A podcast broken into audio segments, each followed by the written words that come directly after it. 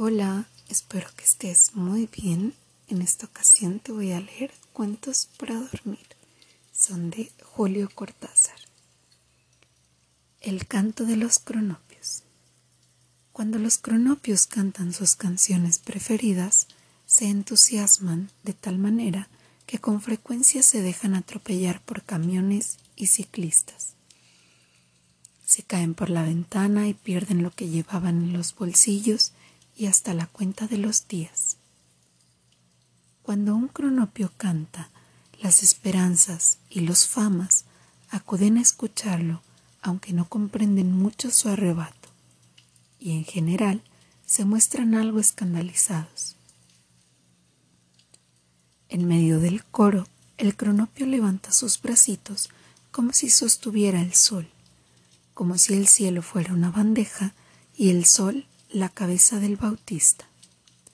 De modo que la canción del cronopio es Salomé desnuda danzando para los famas y las esperanzas que están ahí boquiabiertos y preguntándose si el Señor cura, si las conveniencias. Pero como en el fondo son buenos, los famas son buenos y las esperanzas bobas. Acaban aplaudiendo al cronopio que se recobra sobresaltado mira en torno y se pone también a aplaudir. Pobrecito. La conservación de los recuerdos. Los famas para conservar sus recuerdos proceden a embalsamarlos en la siguiente forma. Luego de fijado el recuerdo con pelos y señales, lo envuelven de pies a cabeza en una sábana negra y lo colocan parado contra la pared de la sala con un cartelito que dice Excursión a Quilmes o Frank Sinatra.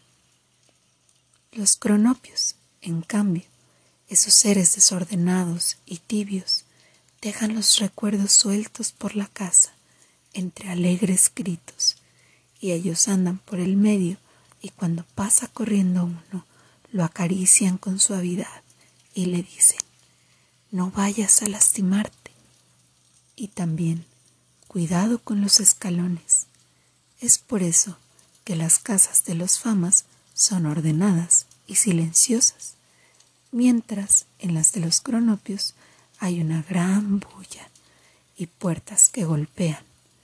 Los vecinos se quejan siempre de los cronopios y los famas mueven la cabeza comprensivamente y van a ver si las etiquetas están todas en su sitio el almuerzo. No sin trabajo un cronopio llegó a establecer un termómetro de vidas, algo entre termómetro y topómetro, entre fichero y currículum vitae. Por ejemplo, el cronopio en su casa recibía un fama, una esperanza y un profesor de lenguas. Aplicando sus descubrimientos, estableció que el fama era infravida, la esperanza para vida y el profesor de lenguas intervida. En cuanto al cronopio mismo, se consideraba ligeramente supervida, pero más por poesía que por verdad. A la hora del almuerzo, este cronopio gozaba en oír hablar a sus contertulios, porque todos creían estar refiriéndose a las mismas cosas y no era así. La intervida manejaba abstracciones tales como espíritu y conciencia, que la paravida escuchaba como quien oye llover, tarea delicada.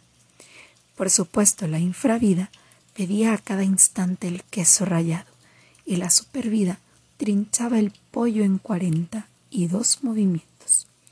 Métodos de Stanley Fitzmons.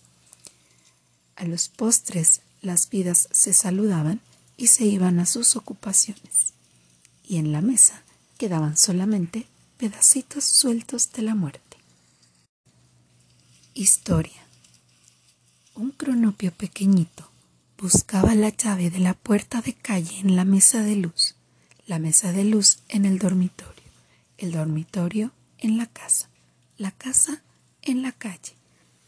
Así se detenía el cronopio, pues para salir a la calle precisaba la llave de la puerta.